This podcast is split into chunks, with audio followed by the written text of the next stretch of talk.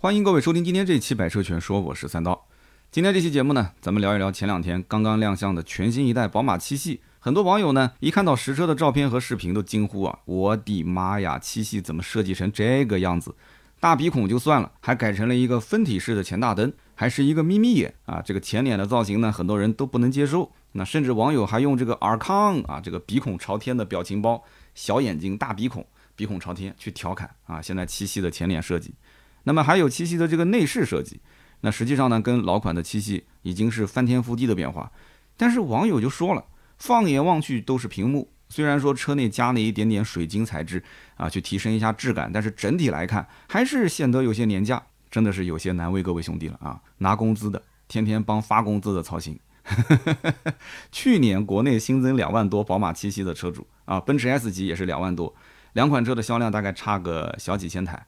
那去年说明有四万多个大老板喜提宝马七系跟奔驰 S 级，那因为我帮人家买车嘛，所以去年我们的整个的帮朋友买车当中也有那么啊四五台车也是七系跟 S 级。那据我了解，这些老板每一年的他们企业的流水大概都是几千万，甚至是上亿。那么具体利润他不会告诉我，对吧？但是这些老板他住的这些条件还是可以的，都在这个所谓的富人区啊，一套房都是几千万。那么往往他手上还不止一套。那么有些老板我熟悉的，我就在想。他其实早几年就已经可以买七系跟 S 级了，对他来讲，抽个一百万、两百万去买台车，问题也不大。那为什么他要到现在这个时间点才会出手？其实大概率不是说这一代的产品有多好，而是正好他这一年手头上现金流还不错，而且他未来的一两年呢，暂时不需要去花大笔的现金。他可能前几年买房花了一笔钱，所以中间耽搁个两三年，然后他未来没什么需要去花钱，然后手上有一些资金沉淀。就这一年就买车了，所以这些比较有能力啊，去花个百来万去买车的老板，那么不用讲，他肯定是各行各业的精英，对吧？那么这些精英呢，他是怎么形成的呢？很多人就想知道他是怎么挣到钱的。其实很简单，他至少是吃了两波以上的社会红利。你看一看身边人，但凡混得好的，至少吃了两轮以上的社会红利。那有人不太懂什么叫做社会红利呢？那建议大家可以去读一本书，叫苏世民的《我的经验与教训》。啊，这两年这个书非常火啊！我身边有的时候跟人喝茶，呃，很多很多人都看过，就是这本书《我的经验与教训》。如果你要是嫌太长的话，这本书就是你读不完，你可以在喜马拉雅去搜一下啊，有很多人去讲解这本书，就是把它拆开来，大概也就给你说个五六十分钟，你大致上也能知道啊这本书讲的是什么个意思。那么其实像这个苏世民这个这个投资圈的大佬啊，他就信奉一个叫做经济周期理论。其实我也非常非常认同经济周期理论，就是往往隔个五年十年，它会有一个上行的周期。那么这个经济周期里面一定会带动一些行业，一定会带动一些人起飞。那么很多人非常熟悉的像刘强东啊、马云啊、啊雷军啊，那这些我们就不说，都都是大佬，都是已经飞到这可能外太空那个位置了。我们其实只要稍微双脚离地一点就可以了，我们不要飞那么高，对吧？你要是运气好，抓住了可能一两个经济周期的上行，你抓住了一点点的小机遇，那么你基本上就能比你现在要生活的更好。那当然了，你要是真正抓住一两轮的大机遇的话，那你就基本上就金字塔塔尖的那一部分人群了，是吧？以后带着三刀混的啊。所以说，先富起来的大老板。那有的是主动去找这些机会，那有的呢就是阴差阳错被这个机会砸中，成为了天选之人。那么往往就那么短短的几年啊，在周围人看不懂他们做什么的时候，这些人呢就闷声大发财，就不声不响的就积累了可能他的第一桶金啊，甚至积累了巨额的财富。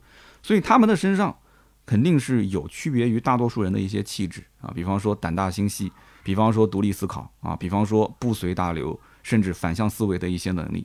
所以说，我刚刚讲了那么多，就是买七系、买 S 级这一批人他们的一些特征。你反过来看，现在全新一代七系的设计，上来就喷说七系的前脸太丑了，七系的设计简直让人崩溃。那么这一部分上来就喷的网友这一类的人，他是属于我刚刚前面说的那种啊，独立思考、不随大流，甚至反向思维的人吗？他不是的。所以你要站在一个。这种这种准消费者的角度去看，或者说是嗯独立思考的角度去看的话，你想一想，宝马的设计师难道比我们这些普通人还要不专业，还要愚蠢吗？而且你想想看，百万级别的这种行政级轿车，或者说是旗舰豪华型的轿车，真正有经验去有销量做基础的，也就是奔驰、宝马跟奥迪。其他的品牌这种百万级年销量能够达到像它这种级别，说一年在中国能卖个两万多台的，一个月能卖个两三千台的这种百万级的轿车，几乎是找不到的，也就是奔驰 S 级跟宝马的七系。所以他们有大量的设计的经验、销售的经验、客户的数据采集在自己的手上，这是别的品牌是无法拿到的一个算是硬实力。所以因此，未来十几年、二十几年的一个设计的趋势，他们说了算，就是奔驰 S 级跟宝马的七系说了算。那么这种趋势肯定不是设计师上午开一个会去讨论一下，然后下午拍个脑袋啊就想出来了，不是这样的。它肯定是需要多年的一个论证、思考，然后反复的推导重建。最终形成了一套完整的设计方案啊，你说是不是这样？所以无论当下的这个设计，你判定它是美还是丑，这个不重要，对吧？哪怕你就是车主也好，这个也不重要。你只要知道今天这个设计，今后很有可能它慢慢的它就成了一个主流的设计语言。那么你作为一个第一批买宝马七系的，就是现在这最新这一代的，那你是不是属于你第一批引领者、第一批开创者？所以消费宝马七系的客户，他要的就是这种感觉。就是美跟丑根本不重要，要的是什么？它重要的是要前瞻性啊！我之前在做短视频的时候，我也说了，前瞻性很重要，设计的前瞻性，技术的前瞻性啊！你想想看，之前这个克里斯班戈，当时宝马的第四代七系的设计师一六五一六六，他当时把之前宝马一直公认非常漂亮的雪茄车身，把它这个造型改成了一个臃肿的啊，所谓臃肿的。这样的一个造型，当时也是惹火了非常多宝马车迷，那纷纷都抗议啊，抗议说要换这个设计师。但是你要知道，这个克里斯班戈本身就是大师级的设计师啊，他这个在江湖当中的地位还是非常高的。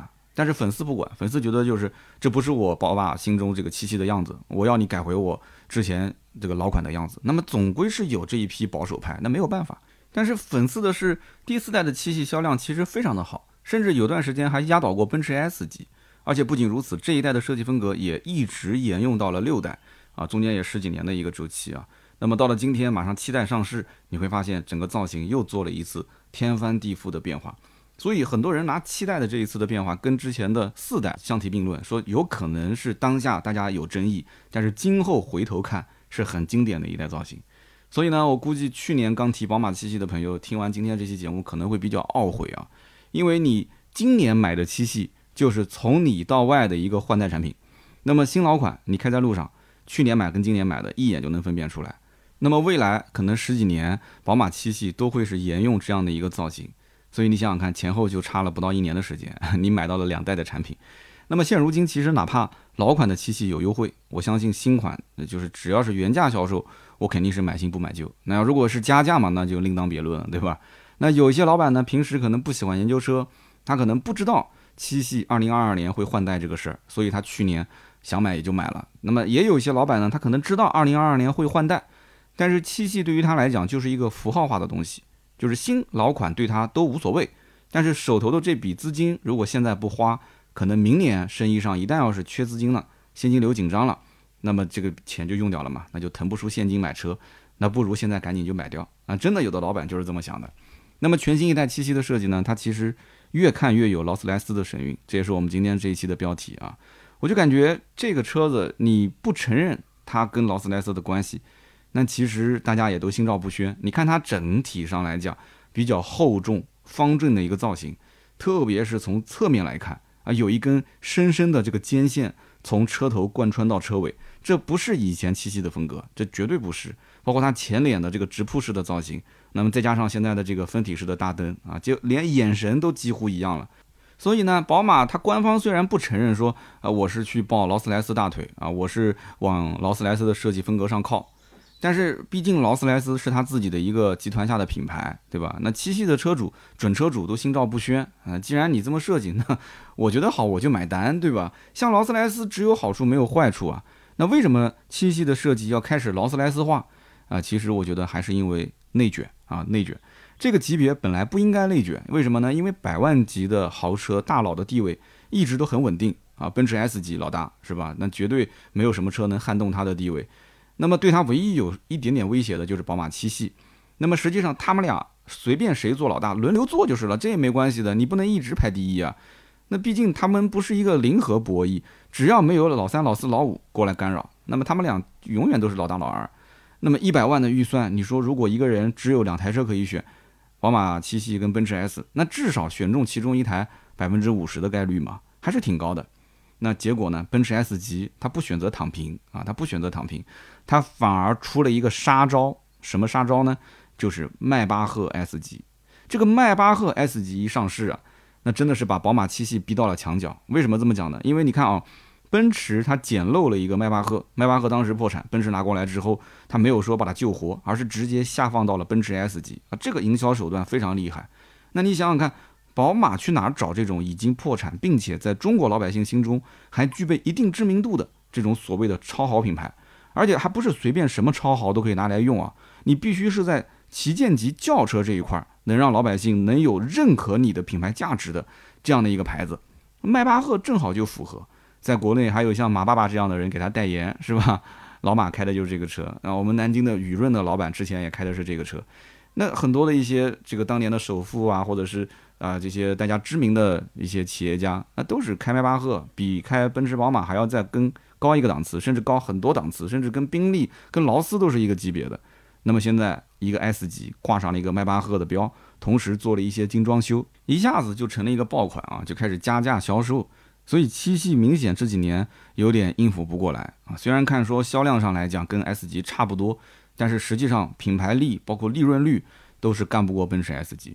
所以七系就要想办法，到底应该怎么办，是吧？我不能像奔驰 S 级那样说去找一个迈巴赫这样的品牌，甚至独立出来。那我能不能在我自身的身上去找一找能够抱的大腿？哎，结果找来找去，自己集团下面的劳斯莱斯。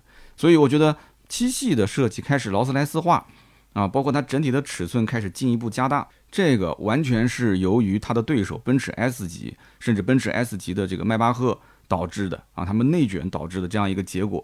所以呢，这就是我觉得啊，七系真的是越来越劳斯莱斯化，这才刚刚开始，后面会这个走向越来越严重。我跟你说，那么聊到这里的话，我们回看 BBA 的另外一家奥迪。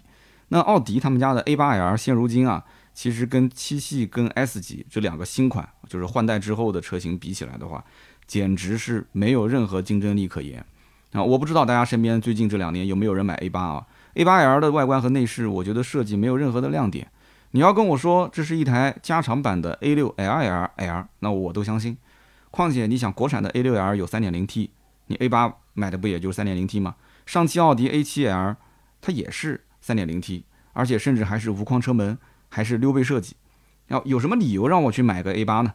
所以除了那些只认进口并且迷恋奥迪品牌，觉得说哎呀低调啊，这个这个保守，那这一批客户会去买。那么否则，我觉得找不到任何买它的理由。那有人说 A 八是真低调，我跟你讲，这年头花百万的价位去买豪车的客户都是装低调，他不是真低调。如果是真低调，你就不要花一百万去买车，你就老老实实的啊，你去开个小破车啊。你要说真低调，你可以把钱花在你这个装修房子上面，对吧？你家一个厕所装一百万，那那你你是真低调。你车子随便开个小破车，你花一百万你就不是真低调，你是装低调。我说当年经历过的一件事情啊，就是当年在奥迪卖车。哦，我卖过几辆这个 A 八的 W 十二，我当时没记错，应该指导价两百四十九万八吧，两百多万。那么这个 W 十二的车型本来一年就那么一两台车，所以往往就是有人是指明过来要订这个车，一订就是订半年，因为车子没现货嘛，对吧？但是你要有现车，你必须第一个给我。很多人还是找关系过来，提前半年去订的，但是身边就没有人真正说，就是这种流通客户或者是打电话回访，一个一个电话，然后通过沟通交流才让他去买，没有一个都没有。这种都是找过来的，都是什么人呢？反正我卖过的都是百分之百房地产开发商，房地产开发商。那么这些开发商老板，有的我还跟他们吃过饭，就是聊下来发现，他其实他家里宾利、劳斯都有，甚至还有直升飞机，但是都是放在哪儿呢？放在老家，都是放在老家。就他们去搞开发的这个地方，拿地搞开发的，他就配一辆 A 八，然后底下的这些可能副总啊这些就配个 A 六啊，或者是 A 四啊 A 八，他就按照个级别来嘛。所以他就是一个 A 八，他觉得低调一点，然后方便跟周围的一些政商去打交道。但是你回头想想看，谁不知道你是个 W 十二的 A 八呢？你只是象征性的低调而已，其实还是高调，还是高调。那我觉得 A 八呢，它应该学习宝马的经验。那么既然宝马七系开始劳斯莱斯化，那么奥迪 A 八那不如干脆就宾利化。为什么呢？因为宾利就在大众的旗下嘛。而且你再去看啊，宾利的慕尚这款车，它是当时宾利的旗舰的车型，旗舰轿车，它生不逢时，二零零九年上市，二零二零年停产。那么一共就短短十一年的时间，十一年时间，据我了解也卖了六七千台，其实也不算少了。因为现在劳斯莱斯的库里南一个月大概也就卖个五十多台车啊，全国一个月五十多台车，一年也就是个六七百台，所以慕尚这个量，其实在当年我觉得认可度还是非常高的。但是上面有劳斯莱斯打压啊，有劳斯莱斯的大佬小佬打压它，下面呢又有迈巴赫，迈巴赫的奔驰 S 级想要篡位啊，想要去篡位，第一个干的肯定就是宾利嘛。所以说，宾利就觉得慕尚这个车子有点很尴尬啊，不上不下，那么疲于应付，前景堪忧，所以直接就停产。但是这台车在土豪心中的地位是非常高的，它就有一点当年迈巴赫的意思。当然了，迈巴赫是整个品牌破产，宾利呢还不至于啊，因为宾利现在这个欧陆 GT，包括宾利的天越啊卖的也还可以，还可以。但是慕尚这个车就是彻底停产就没了。那么它反正也停产了。这么好的一个题材，你不拉过来用吗？好好炒作一下呀，对不对？都低调那么多年了，我不想低调了。慕尚的认可度非常高，你直接就叫慕尚版 A8L，或者是 A8L 慕尚版，那不就行了吗？这绝对是比那个什么所谓的 A8L 霍希版强上不知道多少倍啊！什么霍希版？我跟你讲，不了解奥迪历史的人有几个知道霍希啊？谁能跟我说说那四个环是什么意思啊？这就跟企业年会的时候播宣传片一样，创始人看到历史回顾的画面，他是泪流满面；但是新员工看到这些画面，一脸懵逼啊，因为他没有参与过，他没有这种感情投入，他看到这个画面，他怎么可能跟着你一起流泪呢？是不是？所以说，奥迪 A 八想要翻盘啊，只有一个方法，就是往上抱大腿，而大腿目前来讲只有一个宾利，宾利只有一个慕尚停产，就应该这么玩。不要犹豫了，真的是我非常期待 A 八的慕尚版。哈哈。那么我们再回到讲全新一代宝马七系啊，我觉得销量肯定会起飞。为什么销量会起飞呢？虽然大家都说丑，我告诉你，之前的老款七系看起来像是一个大一号的宝马五系，那么现在的宝马七系，它的造型都改成这个样子了，你就是一千度的近视眼，你五百米开外，你都能分辨出老款跟新款的区别。那就像宝马四系没上市之前。所有人都说：“哎呀，这个四系太丑了，这个大嘴的设计真的是无法接受。”结果一上市，很多人说看着也挺顺眼的嘛，一上市就卖爆了。到今天为止还要加价四到六万，为什么呢？因为新款四系造型明显区别于三系，就那么简单。很多客户觉得多花个大几万块钱值啊，有什么不值的呢？对吧？无框玻璃，你其实除了无框玻璃、无框车门，你也说不上什么东西了。溜背造型也还好，也没有说多么溜背。啊，操控操控这个东西都是玄学啊！三系的操控难道差吗？也不差，你买个标轴就是了。你为什么一定要买四系？就是不一样，明眼人一看就知道，你买四系多花了钱，三系没有四系那么贵，就是这么一个区别。如果有一天三系也是大嘴设计，长得跟四系一模一样，我跟你说，你再看看四系能不能有加价的底气？就靠那个无框车门就能加价了？想什么呢？不可能的事情。所以不要说什么。没有天使眼大灯的七系不是纯粹的宝马，七系的标志性符号有很多，对吧？七系现在全新一代把那个双肾设计给你留下来，然后给你放大，它已经算是传承了。七系跟五系，你看啊，连标志性的符号都已经变了。五系开在路上，标志性特征是什么？标志性符号是天使眼，对吧？那么七系开在路上，你会发现天使眼没有了，只有中间那个格栅啊。那个有人读格栅啊，不管，反正就格栅吧。格栅周围它布了一圈光带，这一圈光带就是它标志性的，叫做 猪猪脸，猪猪脸。所以以前是天使眼，现在是猪猪脸，大家记住了吧？啊，其实呢，今后啊，BBA 旗舰车型的设计一定是会下放到自家低级别车型上，这个是毫无疑问的。那么甚至其他品牌也会去效仿它的一些设计的这种技巧。那所以说，你不要笑话宝马今天设计的这么丑，说不定再过两年，你想要买的车都是分体式的前大灯，都是进气格栅的这一圈全部都点亮。不信的话，你看啊，用不了几年，这里面就有一个效仿的效应在里面。那么其实买旗舰车型的客户，他就是喜欢这种前瞻型的设计。你就说它丑没关系，别人就觉得这个设计目前市面上还没有太多的人在用，美丑我先放一边，至少我比你早几年去体验。那我要的就是这种感觉。那我们可以看到，宝马七系上面还有哪些技术是当下其他的一些车型没有，但是旗舰级的啊，宝马七系啊，或者像奔驰 S 级，他们先用，以后可能慢慢会普及到我们这些普通家用车上。那么首先，我觉得就是车内的一个氛围设计啊。什么叫氛围设计？你可以看啊，七系的内饰大量采用了水晶材质，然后再配合氛围灯，那么营造出一种相对比较浮夸的车内氛围。那么有人讲我买个车子，车里面只要有灯就行了，我还要什么氛围灯呢？这个就跟你住宾馆一样的，对吧？就住宾馆，你明显会发现，那五星级酒店跟其他的那种路边的连锁的小酒店差别就很大。你一进去，除了硬件、软件，你会明显发现它是下了这个血本。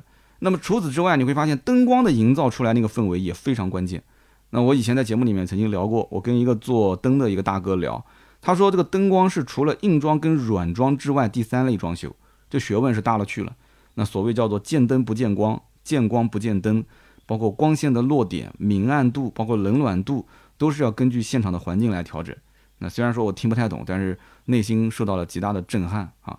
所以你看啊，它的整个的七系的内饰里面，它跟以前我们理解的灯带是不一样的。以前的灯带呢，可能就是门把手啊、脚窝灯啊，就那些地方埋一些小小的灯带，这个感觉比较廉价。但是你看现在，不管是网络上你看视频还是看图片，它出来的这个效果。你隔着屏幕都能感觉效果炸裂啊！但是呢，这个内饰的氛围造的越炸裂，就可能评价就越两极分化。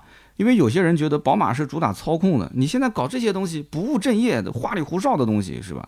但是也有人认为，这个行政旗舰级座驾车内氛围还是非常重要的，还是非常重要的。就是它的对于氛围的营造要高出我们这些普通家轿不知道多少倍，因为它毕竟要兼顾到一些商业的用途。所以，我刚刚为什么举了一个五星级酒店和一些普通的连锁酒店的差别，对吧？很多人在五星级酒店不一定是自住，他可能也是有一定的啊商务的属性在里面，所以他才会去住五星级酒店。所以说，我觉得宝马七系它的整个的内饰的氛围营造，用水晶加氛围灯的这样一个玩法，那今后很有可能就会被其他的一些车厂啊学习去。学习去之后呢，可能成本呢相对比较高，对吧？你是用施华洛世奇的水晶，那我就简化版，我用一个普通的。那么你要是觉得水晶成本也太高，那我就找一些有机玻璃代替一下，对吧？你切割成八星八件，那我就切割成四星四件，那就凑合着用吧，对吧？就凑合着用。所以呢，这次七系的内饰，我觉得我是挺满意的，但不知道为什么网上还是很多人不太喜欢。那么还有一个就是七系内部的那个自动翻转的一个三十一点三英寸八 K 分辨率三十二比九的大屏幕，那当然了，这个屏幕是选装的，而且选装的费用还不便宜啊。我在网上查了一下，因为海外的这个七系新款已经上市了嘛，那么选配的价格四千七百五十欧元，四千七百五十欧元折合人民币大概是三万三千多。那么这个三万三千多的价位到底贵不贵呢？如果说将来七系的这个后排大屏幕的选装价格跟海外是一模一样的三万三，其实我觉得是不贵的。为什么？我给你算一笔账啊，之前的奔驰的 A 级上市的时候，A 幺八零。不是这个十点二五的双联屏，它是个小屏，应该是八寸加八寸的小屏，就非常的丑，那个黑框啊就特别的厚。后来很多的车主想找第三方改装店去改，改成那个十点二五的双联屏。那么当时的改装的报价是一万六千块钱，后来降到了大概一万两千块钱。我不知道我们的车主朋友里面有没有去买过 A 幺八零，然后去更换成十点二五大屏的，一万六也不过就是一个十点二五的。双联屏啊，其实是两块屏幕是隔开的，它不是说是一整块。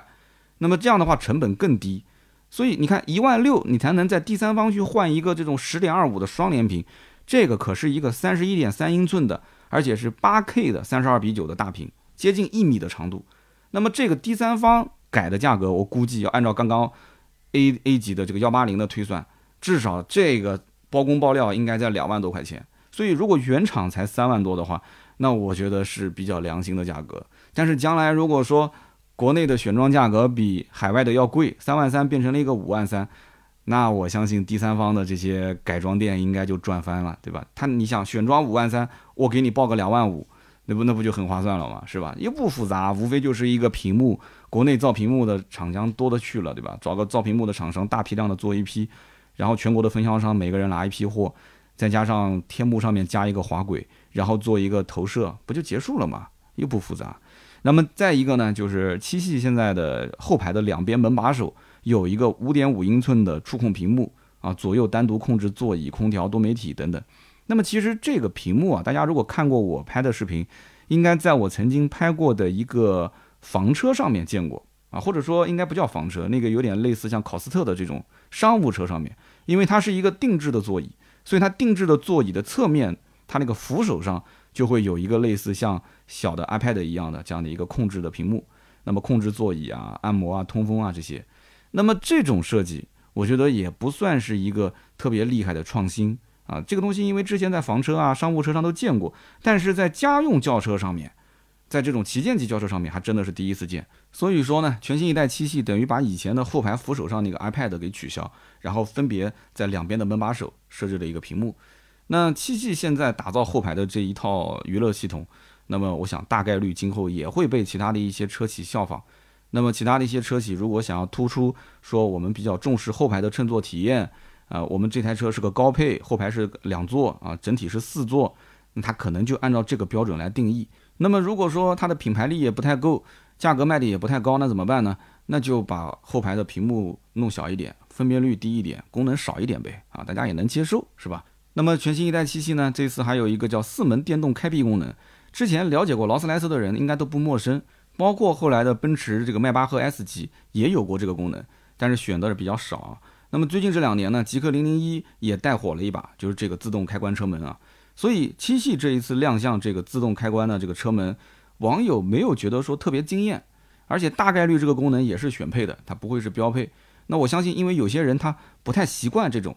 啊，就是走近了之后点一下车门自动打开，然后坐进去之后再按一下车门自动关，很多人就不太能接受，因为就是两台车子靠得比较近，我只能说自己用手推那是最有把握的，我靠它那个电动开启，那万一要是撞到别人的门，你厂家负责吗？还是我自己负责？是不是？大家不太习惯，他会心里面有点恐惧，那感觉是感觉挺酷的，是吧？但是还是没有勇气说花点钱选装啊。我身边包括买极氪零零一的人。也很多也是觉得这个挺新奇的，但是想了半天，想了半天，最后还是没选，对吧？那开门关门还是自己拉一下比较好。关键现在本身七系它有电吸门，它有了电吸门这个配置不就够了吗？干嘛还一定要选一个电动开启呢？这是很多人的一个想法。不过呢，之所以要提到这个功能啊，我想给大家讲一讲，你会发现宝马的旗舰级也开始用了，奔驰的 S 级迈巴赫也开始用了，甚至包括三十来万的一个极氪零零一，它也开始用了。那就说明这个功能可能会慢慢慢慢的被普及到，也就是今后可能二十多万的车，甚至十几万的车，你都会有可能看到这种啊自动开关车门的功能。那么这一次宝马的七系其实关于车门有一个小设计，很多媒体没有提到，就是你注意看它的后门的拐角这个位置啊，它做了一个类似半无框的设计，非常有意思啊，就是你从外面看，它像是一个半无框的车门。什么叫做半无框车门呢？就是它前面都是有框的，但是到了那个车门的车顶的那个位置，右上角的位置啊，它就变成了一个无框的设计了。大家在网上或者在我们的文稿里面能看到图片啊。这个半无框的设计呢，实际上它还是有框，只不过那一部分从外面看没框的呢，你要从车内看，它还是有框的，它的框在里面。这个设计非常有意思。那我估计今后可能会被其他的车企模仿啊，在成本能够控制的情况下，可能会被模仿。那么宝马最经典的有个叫做霍氏弯角，那么现在在全新七系上面争议比较大。那么有人讲这个 C 柱非常粗大的一个，就像七字形的回旋镖一样的镀铬的饰板，有人说这就是霍氏弯角。那么也有网友讲说这不是霍氏弯角啊，霍氏弯角不是这么设计的。那么宝马官方呢也没有站出来解释，可能就是说宝马也想弱化这一个元素。所以你会发现这一代的宝马七系啊，其实官方去掉了很多标志性的一些东西，或者说是淡忘了一些。标志性的东西，他想淡化、弱化，让大家忘掉这些东西，拥抱未来，可能这就是他的一个主导的设计理念啊。那么全新一代七系呢，还有一个技术叫做四十八伏主动防倾杆。那么虽然说这不是一个很值得吹的黑科技啊，稍微平时要玩车的人都知道防倾杆是干什么用的，但是你要想第一次是在七系的车上面啊，用到了四十八伏主动防倾杆，这里面四十八伏是重点，因为以前用的是液压防倾杆。防倾杆也叫横向稳定杆，它主要是两个同轴车轮之间用来抑制两个车轮相对运动，实现更好的车辆动态性能。那我们讲人话就是说，你如果想劈弯啊，有这么一个东西呢，劈弯更顺手；如果你要想越野，有这么个东西呢，你越野就更舒坦。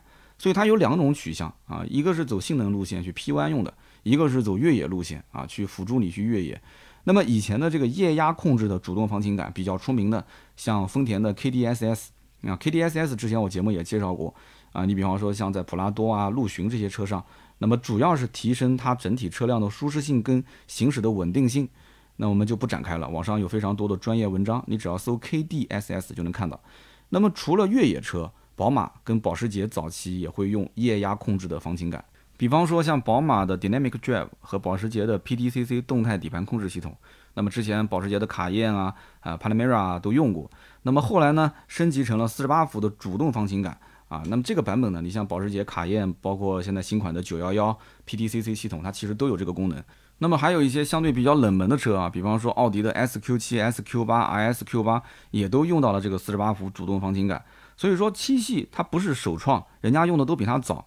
但是七系用上了这个四十八伏主动方向感呢，它可以抵抗这个弯道当中的车身倾斜，包括颠簸路段，它可以相对保持车身更加的平稳。所以我相信这个功能呢，随着时间的推移啊，今后有一些想走性能路线的车啊，操控路线的车，成本有限的话，哎，慢慢的这个成本不就摊薄了吗？相对便宜了，那么大家十几万、几十万都能用到这个功能，那就更香了，是吧？所以你要提前了解一下，有这么一个技术叫四十八伏主动方向感。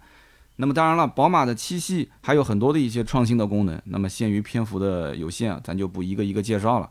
那么这一次七系呢，有三种动力总成，燃油版本是最新的高低功率 B58TU2 啊这样一个直列六缸的 3.0T 发动机，加上48伏轻混。那么入门版是 735Li，哎，现在不是730了啊，是 735Li，最大马力286匹啊。那么你要如果觉得动力还不够，你可以上高功率的 740Li，最大马力380匹。那么变速箱呢，仍然还是采埃孚的这个八 HP 六零，也就是八 AT 的变速箱。那毫无疑问啊，三点零 T 的燃油七系肯定是最畅销的版本。那么目前来讲，他们也会有两种造型嘛，之前也是两种造型。那么具体定价定多少钱，这也是大家很关注的。那么个人感觉啊，它的定价应该会比现在的七系的指导价略微的贵个小几万块钱啊，略贵个小几万块钱。那么再往上看呢，呃，它还有这个燃油版的七六那么这个版本我估计买的人就不多了啊，应该就相当于是秀一下肌肉的，四点四升 V 八双涡轮增压发动机，最大马力五百四十四匹，零百加速四点二秒啊，四点二秒其实早几年让我看，我觉得嗯，怪很厉害，但是现在看到这些数据啊，一点都不惊讶，为什么呢？因为电动车横行啊，对吧？那早已经麻木了，三点几秒的遍地都是啊。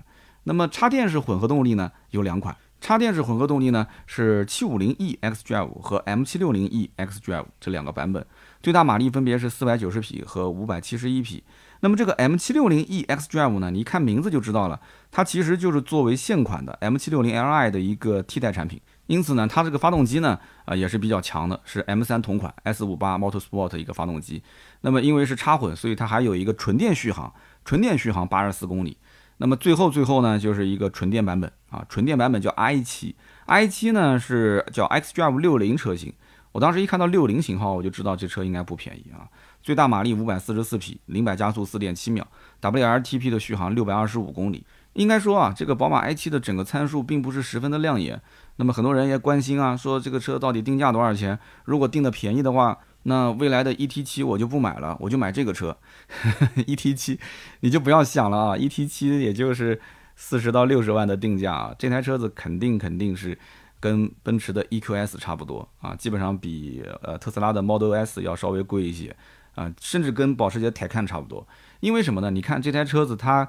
跟奔驰的 EQS 是对标车型，EQS 卖多少钱？一百一、一百三、一百四，差不多是吧？这台车跟它的区间应该差不多，都是在一百到一百三之间。那么另外，海外版本的宝马 i7 其实价格已经出来了，十二点零三万美元，十二点零三万美元。你再看一看当时 EQS 在海外的定价，你基本就知道了。所以说，奔驰的 EQS 也好，宝马的 i7 也好。虽然说啊都电动化了，但是呢仍然没有放下身价啊，他们还是把自己的这台车当成是自家的旗舰车型，他不敢随便乱动这个价格，他哪怕卖不出去，他也不敢随便动，因为你想一想啊，就是燃油车领域，特别是豪华品牌，真的只能看德系他们去玩。那德系在这一块儿，它是有非常高的溢价能力的。那么现在在电动车领域，它真的不能随便去动自己的价格体系，那相当于说这是他最后一张牌。如果自己把这个体系给破坏了，这张牌随便就扔出去，没有找到一个非常好的时机，那燃油车的红利它还想延续啊？它延续不下去。今后如果是真的，一旦要是连豪华领域都站不住脚的话，那对不起，那今后真的就是电动车市场扑面而来啊，燃油车就彻底的失败了，彻底的从历史舞台被抹去了。我觉得豪华品牌是占最后一帮岗的啊，这一批车型，这一些品牌。好，那么以上就是关于宝马七系啊我的一些观点。那么其实大家真正到了百万级消费的水平，买车反而不会那么纠结了啊，因为你可以选择的范围就那么一点点大，对吧？就像在当地，你要如果说花个像我们南京啊，你要花个四五百万买房，你特别纠结；你要花个七八百万买房，你也特别纠结。可是如果说你要花一千五百万到两千五百万去买房，你反而不纠结了，因为就那么几个 盘，对吧？你是要买别墅还是大平层，就那么几个盘，你没什么好看的，大家公认的，对吧？哪个地段好，哪个房型好，哪个物业好，那小圈子一交流就出来了。你甚至今天上午想买，下午你就可以去把它定了，真的。所以因此呢，像这种百万级别的选车，真的没有那么复杂。呃，宝马的七系，奔驰的 S 级，它们其实不同品牌的产品特性差别也是非常的大。啊，它的选择范围不多啊。你要如果只有两台车可选，从你脑子里面开始想换车，其实你基本上就已经定下来你要买哪台车了。那么我身边没有哪个车主说还去看完整的评测报告。然后去跟身边的人反复交流，最后听从了某些人的建议，最后才买了七系，才买了 S 的。我没有见过这样的客户，啊，甚至有的老板都是可能去了一次店里面，连试驾都没试驾，就大概了解一下高中低配，啊，看了一下配置，把这个该选的选配选上，就下单了。那么剩下来的事情全部都由司机来去处理。所以咱们这些拿工资的，真的是在帮那些发工资的老板瞎操心，啊，就难怪有这么一句话叫做：“哎呀，你们这些买不起的，就是比我们这些车主要懂车呢。”啊，的确是这样。我今天啰啰吧嗦说了也快四十分钟了，啊，的确比那些车主要懂车，是吧？那么节目最后呢，也是祝愿各位车主朋友啊，就是将来的七夕车主朋友们，各位的听友啊，能够赶上时代的红利，把握住机遇，早日开上七夕，好吧？好的，我们下面聊一聊身边事啊。那么今天这个身边事呢，不是一个具体的事情，而是最近呢听了一本书啊，不是看了一本书，是听了一本书。这本书叫做《非暴力沟通》，那我相信很多人应该也看过啊，是前两年非常火的一本书。那么这个书里面讲了一些案例啊，我是非常有感触。那我想跟大家分享一下，因为我不是一个读书的节目啊，我还是希望以实际的案例讲故事的形式跟大家来分享分享我的感受。那么其中他讲了，就是如果在家里你要看到了孩子乱扔袜子的时候，很多人会习惯性的这么讲，说你又把袜子扔的到处都是啊！我跟你说了多少回了，下次你再这样，你就自己洗袜子，是不是这个非常场景化啊？哎，我都经常会这么讲。哎呀，你又把袜子扔到沙发旁边了，我跟你讲多少次了，你下次不要这么扔了，你怎么样怎么样啊？那如果说按照非暴力沟通的方式去重构这一次表达。他不应该是这么说，因为你这样说话其实已经是，呃，相当于是暴力沟通了。那么非暴力沟通应该怎么说呢？会这么说啊，我刚刚看到你把这个袜子扔在了沙发旁边啊，我很不高兴，因为我很看重家里面的整洁，所以下一次请你把袜子放到洗衣机上。那这两个表达一开始我听下来没什么区别啊，有什么区别呢？就是无非第一个表达稍微带点情绪，第二个表达就是稍微的平淡一点嘛，对吧？就没什么情绪。但是你知道作者是怎么解释的吗？作者的解释就是：你看啊，我们拆分开来，你又把袜子扔的到处都是，你相当于把事实夸大。什么叫做又？什么叫做又？对不对？什么叫扔的到处都是？就一双袜子而已。什么叫到处都是啊？你夸大了事实。我跟你说了多少回？你说了多少回？你说了一回、两回、三回、五回、十回，你这是指责，你在指责我，对吧？你下次再这样，你就自己洗袜子，这叫威胁。你在威胁我，什么意思？对吧？要不让我洗袜子？那我就不洗又能怎样？我天天就是换着穿，我把家里所有的袜子都扔那边，哎，就是威胁。那么你又夸大又指责又威胁，那自然得到的是什么？那肯定是反抗吗？对不对？你就是阿猫阿狗，你攻击他一下，他还要回头咬你一口呢，是不是？你更别说是一个小朋友了。那么当然了，我们跟身边人、同事啊这些领导交流也是一样的道理啊。领导跟下属交流也都是一样的道理，夸大事实、指责、威胁。那如果说按照刚刚那种说法呢？哎，我刚看到你把袜子扔到沙发旁边了啊，我很不高兴。那我看中家中整整洁，那我希望你放到洗衣机上。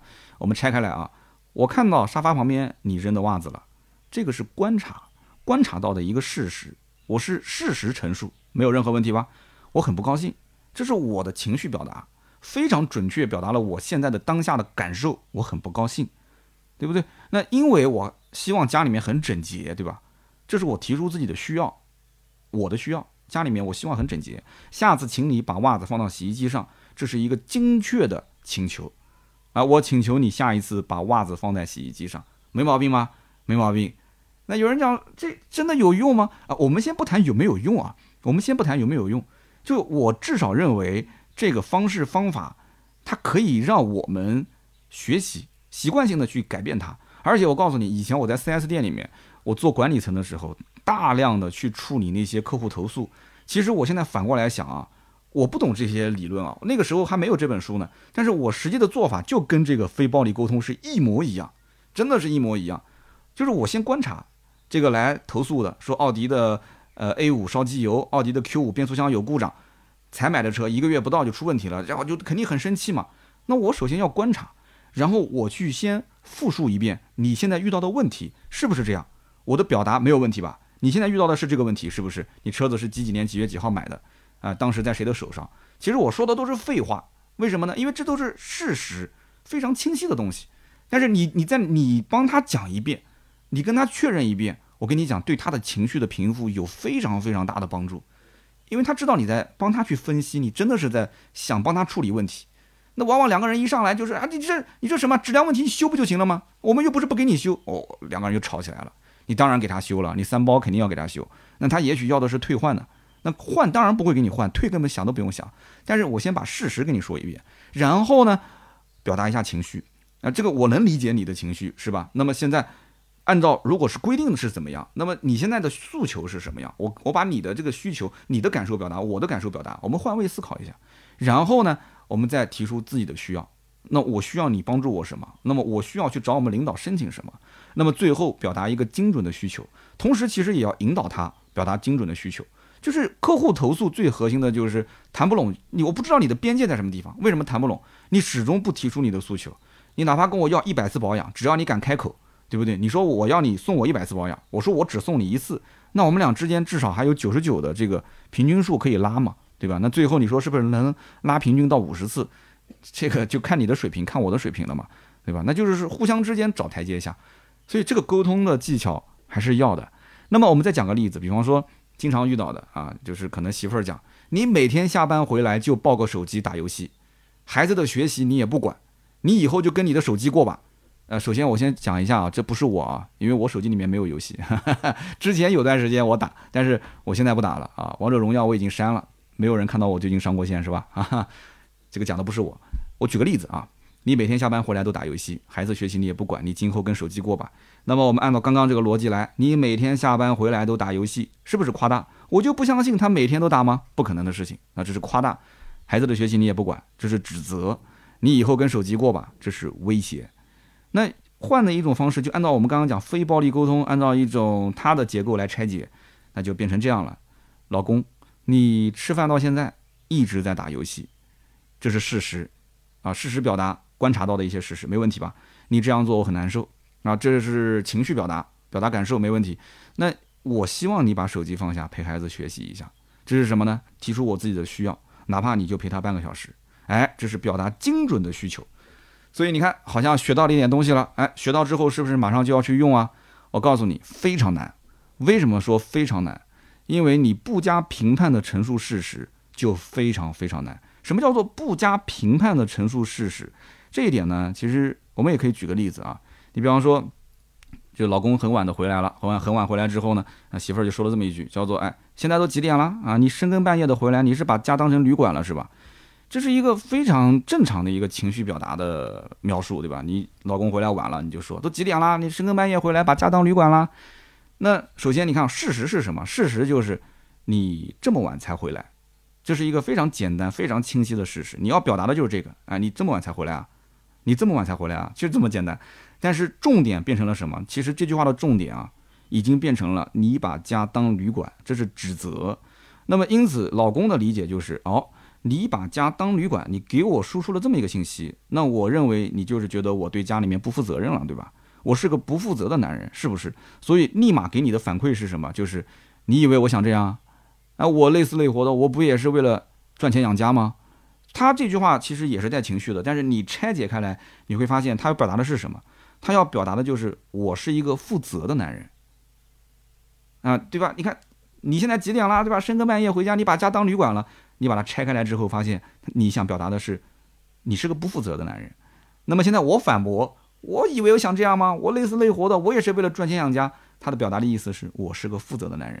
哎，这就有意思了，叫做不加评判的陈述事实非常困难。两个人之间交流都是在加上自己的评判，他没有去完完全全就是不加评判，陈述一个简简单单的事实，非常难。那我们再讲一个例子，比方说，这么简单的题你都不会做，你真是无可救药了。哎，平时教小孩写作业是吧？啊，不教写作业父慈母孝，一教写作业是鸡飞狗跳。那为什么会鸡飞狗跳？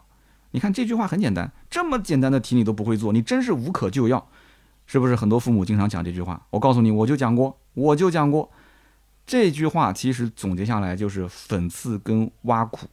其实事实是什么？事实就是这道题你做了很多遍都是错的。来，我们一起看看到底问题出在哪儿。其实就是这道题你做了很多遍都是错的。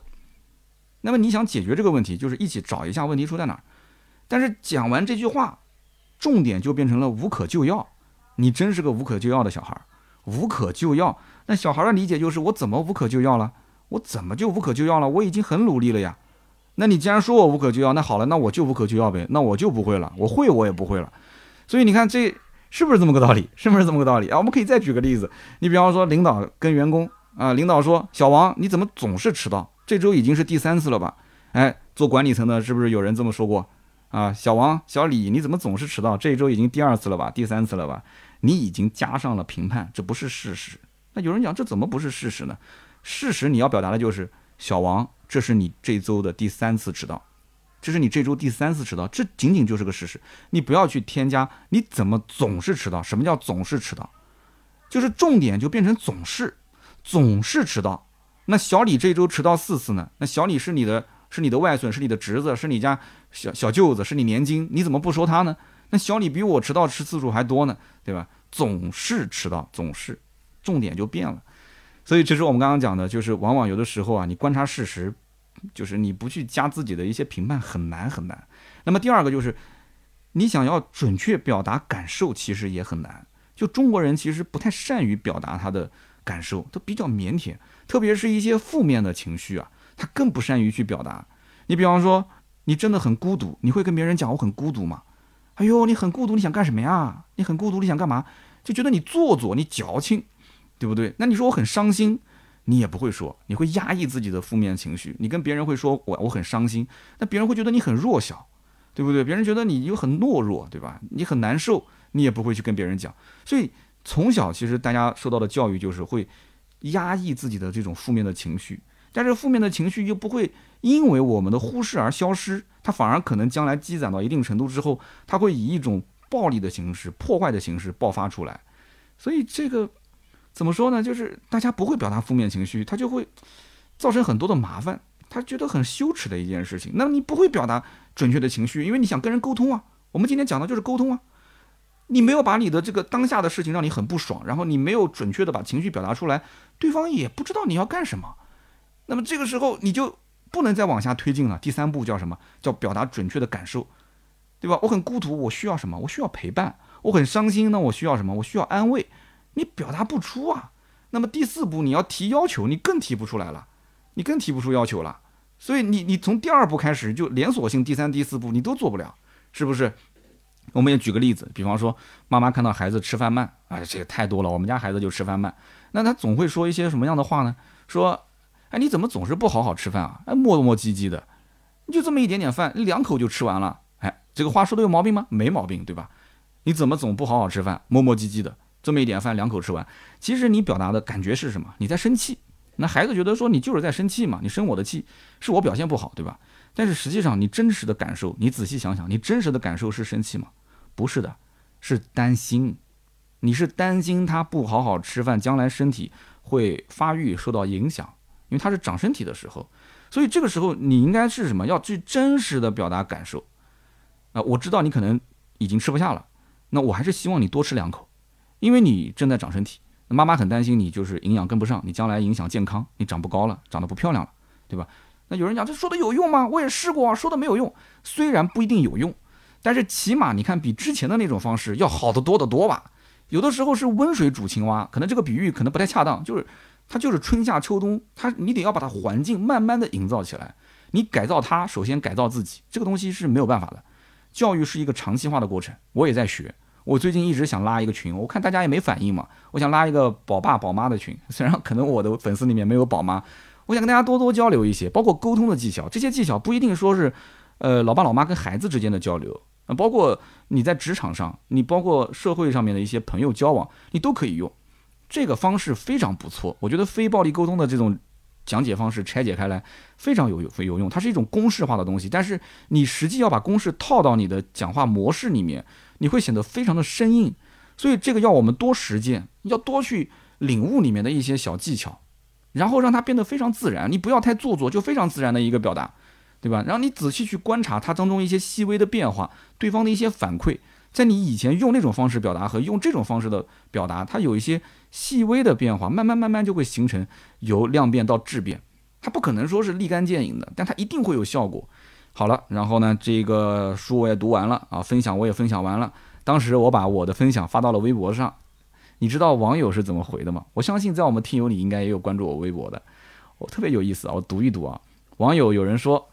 读的时候呢，觉得都是非常对，可是用的时候一生气，全都忘了。然后还有人说：“刀哥，你是认真的吗？”我老婆当时看完这个书，都笑喷了，说：“你要照着这个书上去做，那真的是怎么可能？完全不能实现。”然后还有人说：“我觉得能把问题描述清楚，就已经解决了百分之八十的问题了。”然后还有人说：“理论根本不切合实际。”那么还有人说：“其实很多都没有用的，只是为了让自己不要发脾气而已。”然后还有人说，对于孩子来讲，说清楚清晰的指令就已经是最好的一个一个方法了。那么还有人讲说，其实都让人很不爽啊。按照这种方法来表达，就给人一种领导布置任务的感觉。所以这本书呢，应该讲争议非常的大。很多人觉得这个只是纯纸上谈兵、纯理论上的一些东西，实际运用很难。但其实我觉得啊，嗯，有的时候啊，你看自古以来的名将。啊，大家都觉得是打了一场胜仗啊，这叫做名将。但往往真正的名将，他应该是处于一战而定胜负，或者说叫做先胜而后战，甚至于他都没有发起战争，他就已经是把战争化解了。这种人才叫名将。但是呢，老百姓他记不住这样的，就是没有打过大仗，没有打过以少胜多的这种战役的，他不觉得那种人是很牛叉的人。他喜欢像诸葛亮这样的啊，老百姓喜欢看三十六计，他觉得就是这种。呃，怎么说呢？小计谋啊，就感觉是以少胜多的，他就觉得特别的爽。但实际上不是这样的啊，实际上真正大的智慧啊，看上去就是平平淡淡，他是先胜而后战，而不是先战而后胜。你看到很多的一些所谓的这个历史上的名人，说打了多少回的胜仗，你认为他百战百胜就是一个很有名的将领吗？就是一个很厉害的人吗？真正厉害的人，其实他不一定是要打那么多场战役啊，他一场就能搞定，甚至连打都不用打，就把对方搞定了，叫先胜而后战。你反复去打，你就有一半的概率胜，一半的概率负，对吧？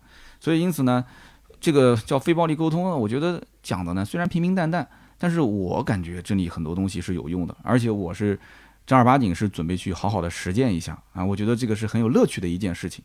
我想先 让我们家孩子实践一下，反正我孩子也不听我的节目啊，然后我就去跟他啊去锻炼锻炼，包括跟我身边的一些啊同事啊朋友啊，我也可以去锻炼锻炼这样的一种说话的技巧。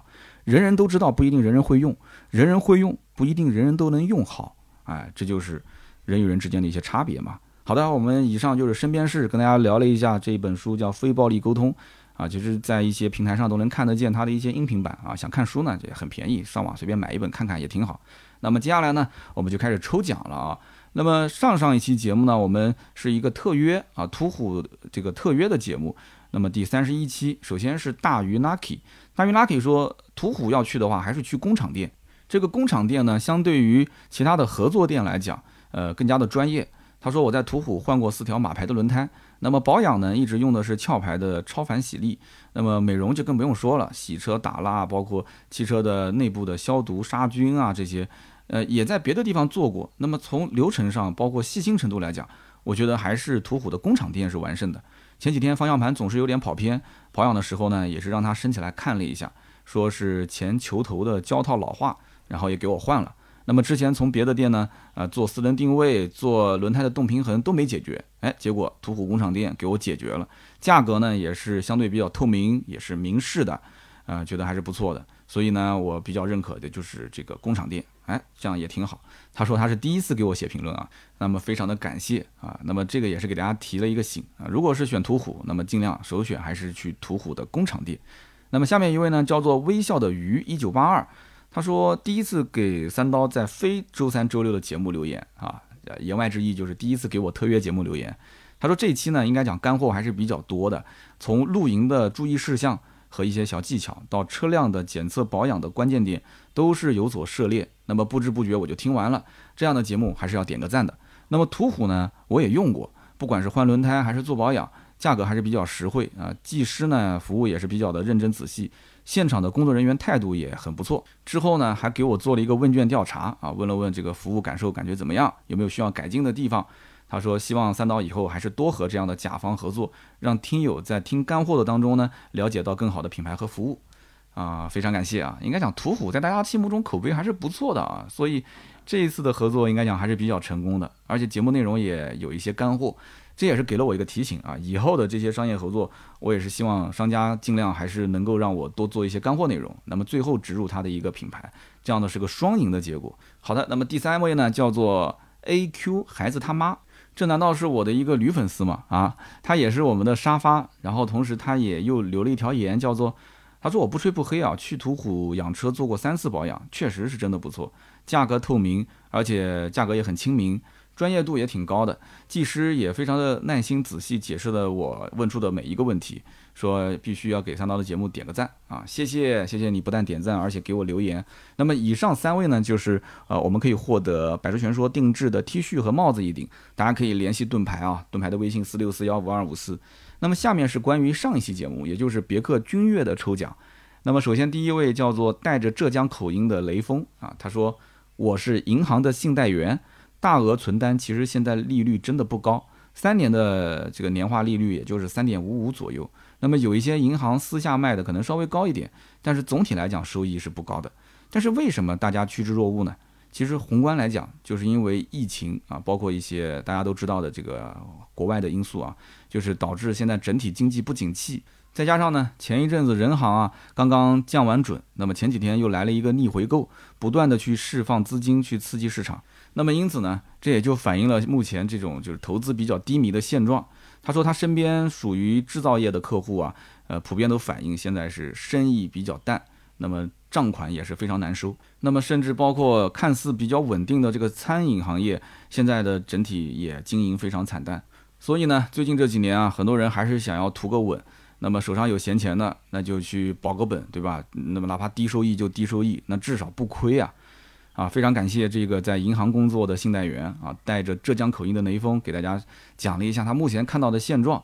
的确，我是非常认可的啊。大家对于经济未来几年都不特别看好，所以相当于是在过冬啊。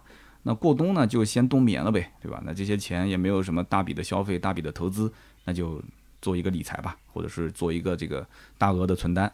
好的，下面一位呢叫做飞过海了，他说新君越，我觉得最大的问题就是外观设计太过于运动。和君威它没有差异化，以前老君越是又大又胖，商务属性非常突出，停在奥迪 A 六的旁边就感觉气场也没差多少。现款就没太关注过，在大街上第一次看到，当时我都分不清这到底是君威呢还是君越呢？我觉得说到点子上了，真的是说到点子上了。我觉得之前的君越真的看上去虽然说有些臃肿，但是从商务车的角度来讲。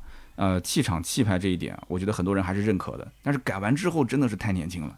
好的，我们再看下一位啊，叫做马甲线 D 六，他说：“刀哥，我是新街口的教练，你这是南京的新街口，还是北京的新街口，还是哪儿的新街口？” 他说：“我想告诉你，身材的变化有三个方面：肌肉大小、脂肪多少以及体态的变化。肌肉是靠力量训练，脂肪要靠控制饮食和热量的消耗。那么整个体态呢，就是针对性的调整身体。”比方说圆肩驼背的腿型，那么就需要调整。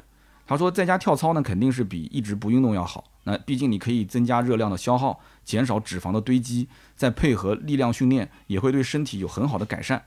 那么从健康的角度上来看，跳操也是不错的选择，可以改善心血管的一些功能，就是俗称的心肺功能。那么避免一些基础的疾病。